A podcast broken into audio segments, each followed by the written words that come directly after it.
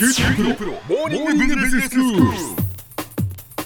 今日の講師は九州大学ビジネススクールで国際ロジスティクス国際経営がご専門の星野博先生ですよろしくお願いしよますろしくお願いいたします。先生今日はどういうお話でしょうか？はい、あの阪神・淡路大震災から早くも22年が経って、まあその間にも国内で多くの自然災害がありましたよね。はいあの最近だけでも2011年の東日本大震災だとか昨年の熊本地震だとか多くの被害を出した、まあ、地震だとか水害台風の記憶って非常に鮮明に残ってます。そうですね、で昨年からあの私自身が今後想定される南海トラフ等の大規模災害に対する支援システムの研究っていうのを広域的に実施してるんですけど、えもうその自然災害の備えについて今日お話をしたいと思います。え。はい。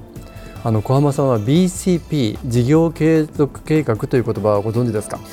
？BCP 事業継続計画、はい。その言葉は初めて聞きました。あそうですか。ええ。あの BCP っていうのはビジネスコンティニティプランという頭文字を取ったものなんですけど、まあ、この事業継続計画っていうふうに訳されてます。ええ。例えば大規模な災害だとか事故があった時にですねその緊急事態に対して、まあ、政府だとか自治体だとかの行政機関だとか企業がどう被害を最小限に抑えてあの事業だとか活動の継続や復旧を図るかっていう計画のことなんですよね。あそうなんですね、じゃあ例えばその、まあ、FM 福岡には、はい。その災害対策基本マニュアルというものがあって、はい。まあ、災害が起きたとき何か有事が起きたときにはこのように対応するというマニュアルはあるんですが、そういうものとあ捉えていいんでしょうか？通りだと思います。ええ。特にですねその、えー FM 局のようなところは普通の企業以上にですねその有事の際のその緻密な計画って作られていると思うんですよね。はいはい。例えばまず最初にこう迅速な社員の安否確認だとか、うん。まあ、被害状況の調査から始まって、はい。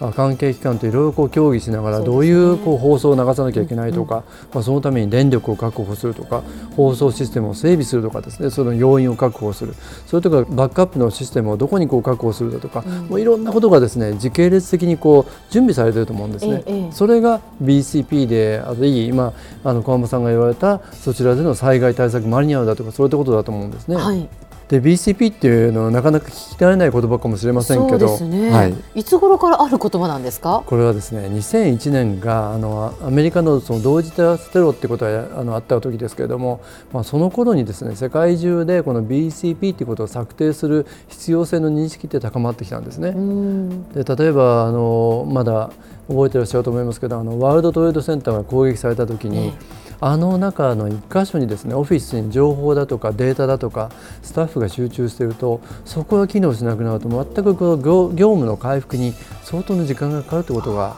あの指摘されたわけですよ。はいはいで日本ではですね多くの自然災害を経験して内閣府を中心に2006年ぐらいからこの BCP のガイドラインっていうものを作って普及を努めてきたっていうもうこういう経緯があるわけです。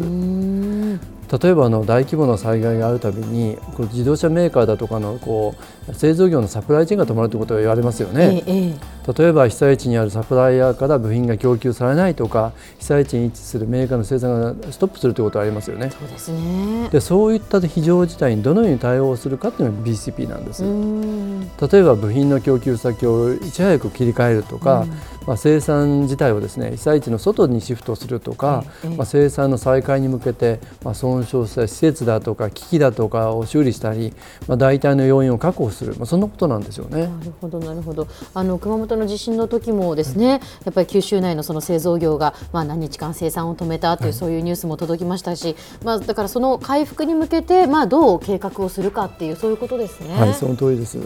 で、あの熊本のあの地震の時には JR 九州がですね発災はあれ4月14日だと思うんですけど、ええそれわずか2週間以内、えー、4月27日でしたかね新幹線全線普及させたってことありましたよね。あ早かったですよね。見事でしたよね、はいあそれ以外にもですね短期間でその生産を再開された企業はあったんですけど、まあ、このような時にですねまさに BCP のようなもので日頃から準備をしているかでその時の対応力というものを求められるわけですよね。でところがですね内閣府が2015年に実施した、まあ、国内の企業5033社を対象した調査では、えー大企業の54%中規模の企業25%がもう策定済みっていう回答があったんですね。ほう。ただ でも先生裏を返せばですよ、じゃあまあ大企業のまあほぼまあ半数、はい。そして中規模の企業に至っては4分の3の企業がまだ策定していないということになるわけですよね。ねあのこの数字どう見るかなんですけど半分が策定しているということは半分が策定されてないっていうことなんですよね。うんこれは何かやはりそのなかなかその策定がまあ進まないというこう理由があったりするんですか？あると思います例えばですねあの BCP の策定って大変な作業だと思うんですよ。で例えば企業がどの程度の規模の災害を想定しながら体制を取るのか、災害があった時のリスクだとか課題ってどんなものがあるのか、でそれも社内の事業所だけじゃなくてそのサプライヤー先ほど部品のサプライヤーの話しましたけど取引先すべてについてですねそれは洗い出しをしなきゃいけないんですよね。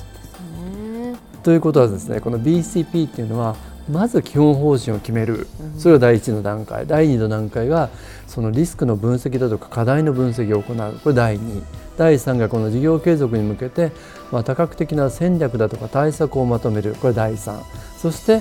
初めてこの BCP を策定するんですね。でところがこれで終わらずに実際にこの計画に基づいて教育の訓練をしなきゃいけない。さらに、えー、これが本当に実態に即してるかっていう計画を見直すというこのサイクルを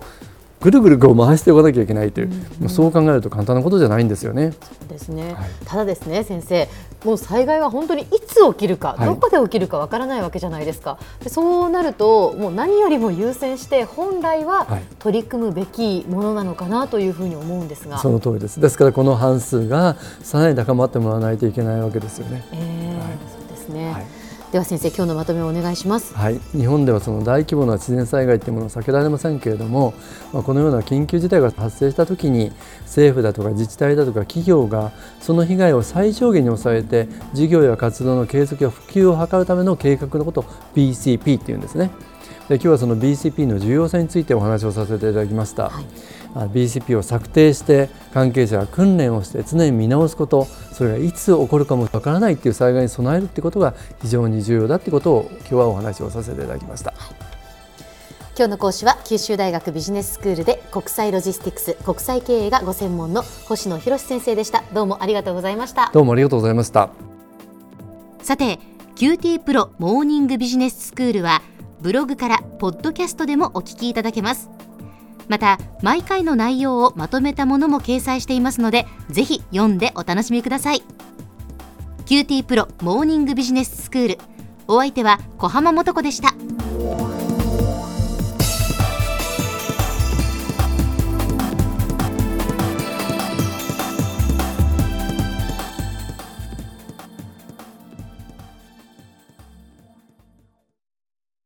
QT プロは通信ネットワーク、セキュリティ、クラウドなど QT ネットがお届けする ICT サービスです。九州中に展開した光ファイバー網を基盤に一番身近なビジネスパートナーとして九州の企業自治体の皆様をサポートします。詳しくは QT プロで検索を。